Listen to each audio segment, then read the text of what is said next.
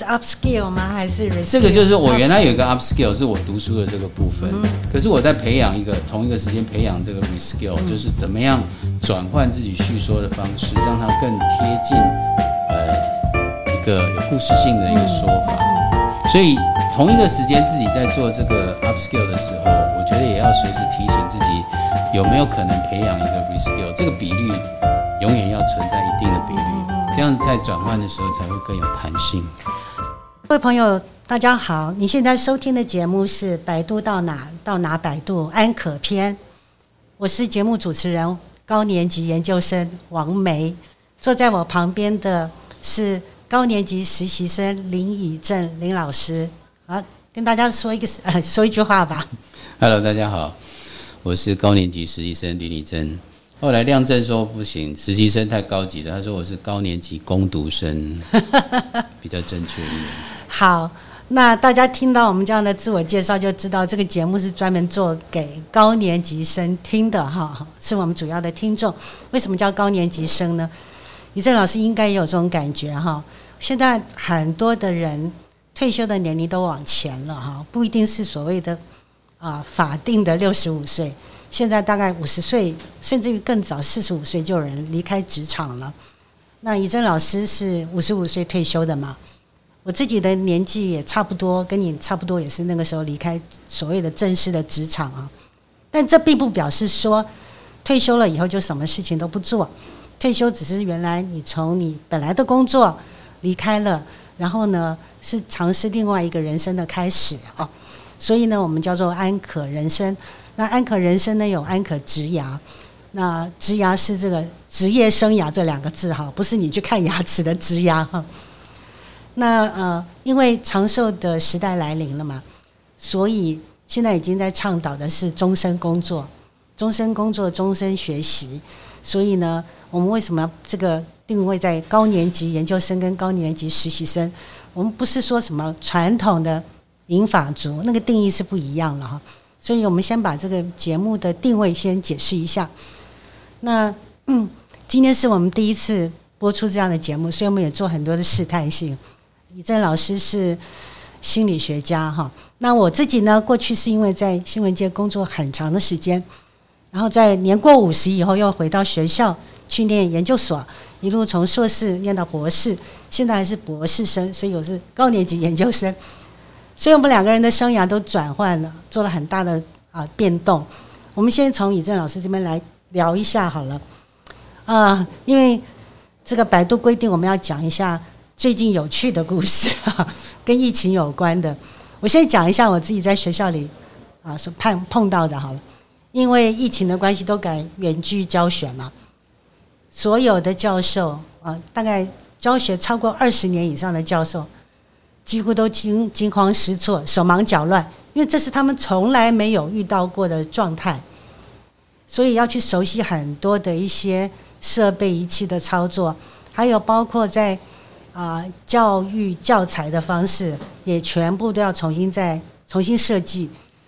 那很多老师说，教了教书教了二十年，从来没有碰过这样的状况哈，所以对他们来讲是蛮大的一个挑战。其实对我们这些学生来讲也是一样，我们很习惯在课堂上听老师讲课啊，然后那种直接的互动，现在都变成是电脑荧幕一个一个方格子一个方格子的，然后就觉得我的感觉蛮奇怪的哈。那这是我们自己在上课的时候的一种一种感觉啦。然后呢，老师们大概觉得我们在家里远距学习可能都很闲，拼命的丢作业给我们。所以我真的是从早上开始睁开眼睛就开始做功课、做作业，做到大概晚上快要睡觉之前，然后几乎是从星期一写到星期八，就是说你连放假的时间都在写作业啊。那这是。但是也蛮好的啦，我觉得很大一段的时间可以自己静下来，蛮好的，去好好的去写一个作业。这对身为一个学生的来讲哈，也是很大的一个训练哈。那我不知道对以正老师来说，你虽然退休了，从台大退休了，可是现在还是很忙碌哈。这段时间你都在干些什么事情呢？我我觉得要先纠正一个退休这件事啊。我没有退休，我只是念书念比较久而已。十年比较久。因为大家通常就是大学念完了，比如二十二岁就出来，那我只是比大家多念了三十年而已。我从十八岁进台大心理系开始念心理学嘛，那五十五岁左右离开台大，所以我比大家多念了三十年。所以用退休这个词，就可能违反我们安可职涯的这个基本精神嘛。我们只是从一个地方转换到另外一个地方去，呃，活动跟工作。所以我现在应该是新就业的新鲜人，有四年的资历，应该是这样讲。那不过呢，呃，这里有一个比较麻烦的事情，就是在在五十五岁离开学校开始就业，就会找不到工作，那这是比较困难的点。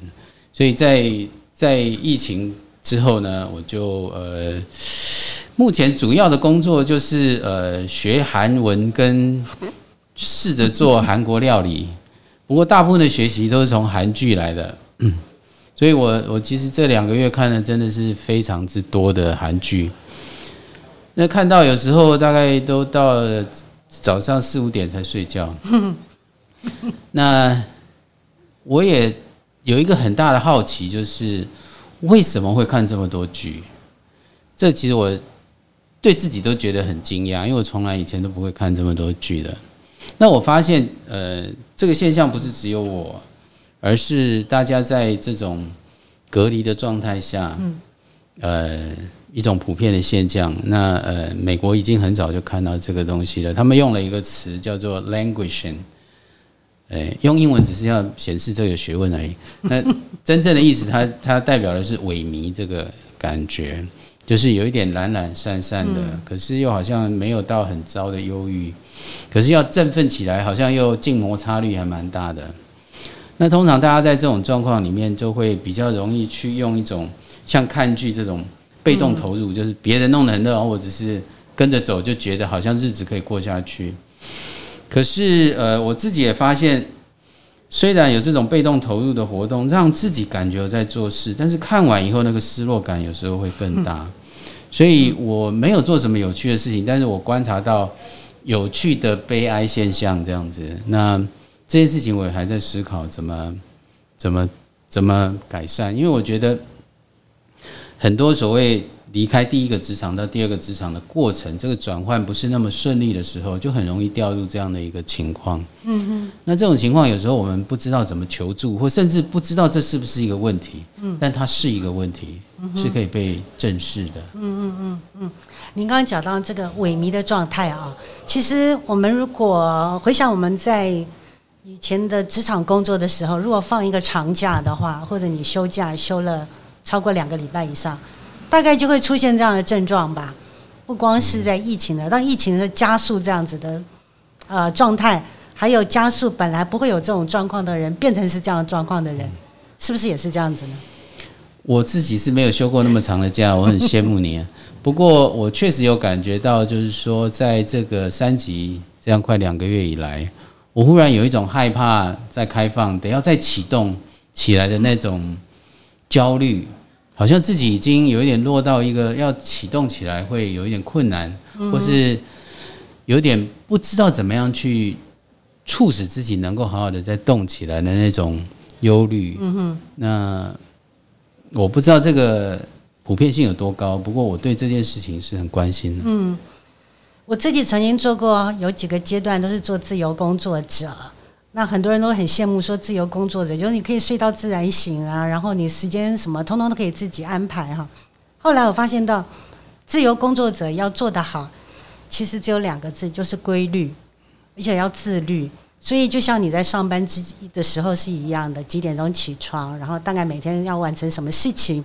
它还是有一个节奏感的哈。那如果一旦有时候我们也会跑去电视前面窝一下了哈，但是会有心生罪恶感，所以你就会想赶快又回回到这样子的一个轨道上去。所以这是不是跟平常如果你是一个自我管理或自律的人，呃，会比较好？是不是有关系呢？我相信一个所谓自律好的人，一定也是有方法的。那呃，在。怎么样有找到这个方法，让没有自律的人也能够往前走一步？我觉得还是比说呃是分自律的人或不自律的人来的更重要。嗯、那你刚刚提到，我觉得有一个很重要的东西，就是我们称为仪式感。嗯哼，比如说你可能早上你要开始工作，你要把衣服换好，是啊，那或者是你就要呃稍微清一下桌面。作为一个仪式感，会使得我们进入那个特定的状态。那这是我觉得这是重要的。那另外你也提到刚刚就是大家在线上上课，我也看到很多人在尝试这个所谓仪式感的部分，就是大家一起上来，可能大家一起唱一首歌，大家不要只有准时到，要提早五分钟，大家聊一下天，然后要开始的时候是用一个合唱来进入这个。像建构这种呃能够暖身以及仪式的东西，都有助于改善那整个课堂的气氛。我想对于我们日常生活也是有同样的东西，怎么样建立这样的东西是有帮助的。嗯嗯嗯，对，我们今天有一个议题也是要谈说，因为疫情的关系，所以造成很多的工作的一些状态都要做一些调整跟改变哈。还有包括你的可能你擅长的技术面啊，你的技能面，可能都要做一些调整跟修正了哈。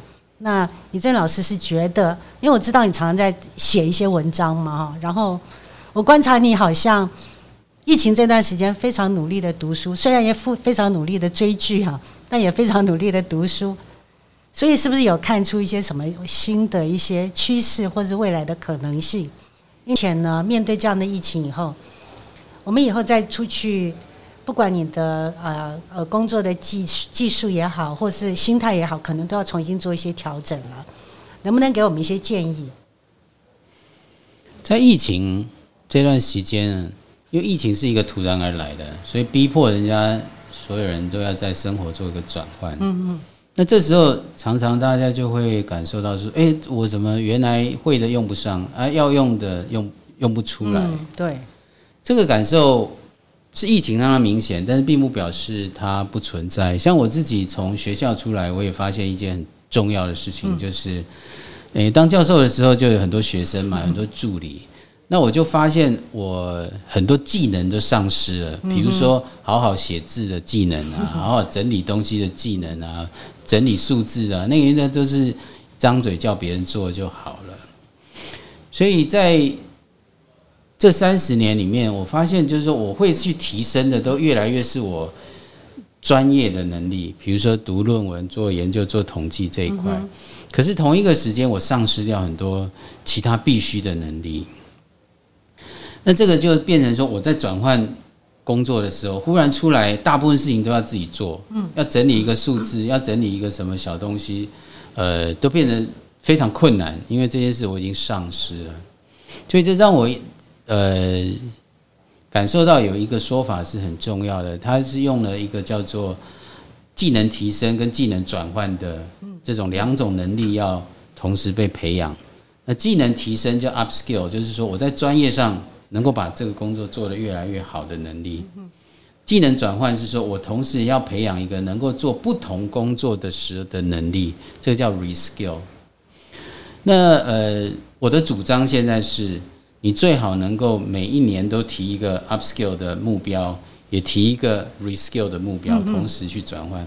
可是就算你不行的话，也要有一定比率的时间要放在 reskill 这个部分。所以当你碰到需要转换的这个时机的时候，才不会是从零开始。那同时在这段时间，我也感受到，就是说，呃，我自己。追剧追完以后，又觉得蛮失落的，所以我当然习惯上我就会开始看书。可是看了一段时间，我就想起我丧失能力然后的这个惨痛经验，所以我也想想说，诶，我应该要培养一些看书以外我可以发展什么能力？那所以我就试着来把它写说，诶，那我不然写一点心得来跟大家分享好了。结果就把看书的心得写了，就是分享给我朋友啦，放在我的部落格，然后阅读率是零，这样子就是没有人，呃，有啦，他们有来，然后看到 title 以后就走了，或者看到看了一分钟我就弃读，然后大家就是说啊，我已经忍耐很久，但是实在读不完，就请你原谅了。我就想，那为什么我写的这么好，大家都没人要好好读完呢？我就是花了心血写的啊。结果当然就发现说我写的太硬了，嗯，就是我还是习惯写一个比较学术性的东西，那不是对一般人的说法，所以，呃，这两个月来，我也其实做了很多锻炼，怎么样做科普的、说故事的，呃，比较亲近。一般大众的一种书写方式是什么？所以这是 upskill 吗？还是？这个就是我原来有一个 upskill，是我读书的这个部分。嗯、可是我在培养一个同一个时间培养这个 reskill，、嗯、就是怎么样转换自己叙说的方式，让它更贴近呃一个有故事性的一个说法。所以同一个时间自己在做这个 upskill 的时候，我觉得也要随时提醒自己有没有可能培养一个 reskill，这个比率。永远要存在一定的比率，这样在转换的时候才会更有弹性。于正老师刚刚提到说，每一年都要设定一个、一个或两个，一个 upskill 的，是 reskill 的。那他的那个设定了以后，那怎么样去执行呢？很多人光设定啊，没有执行的方式啊，所以设定了也是白设定。好，那你自己是怎么执行？还要有没需要找人来鞭策自己啊？呃，鞭策也蛮好的，就像就像你就告诉刚刚有提到，就是纪律是一个很重要的，仪式是一个很重要的，所以我也觉得说，比如说以写这件事情，我也许就会给自己设定个目标，每天写个两百字，那这个一定要让人家想读啊。那呃，例如像这样的一个目标，就是就是一个蛮好的一个策略，嗯，从很小的地方开始做小的练习，但是维持。维持一个步调来培养是一个很重要的习惯养成。嗯，哦，好，呃，我们的今天时间是不是差不多了？那是不是这边要做一个小的一个总结哈？所以老师刚刚有提到说，在疫情的时候，当然它考验出很多的我们过去啊、呃、没有碰过的状态，所以我们要重新再去调整，然后调整以外适应之外，而且还要准备以后应战的能力嘛。所以一个是 upskill，一个是 reskill，但 upskill 跟 reskill 是不是还是从我们原来熟悉的一个领域延伸出去呢？因为全新从头创造的话是有那个难度的嘛。所以是不是我们从我们原来熟悉的再延伸出去会比较好？这个我们留到下一集来讲，两种都是一个很好的策略。嗯哼，好，拭目以待。OK，好，那我们就拭目以待下一次。好，谢谢大家，下次再回到我们的频道里。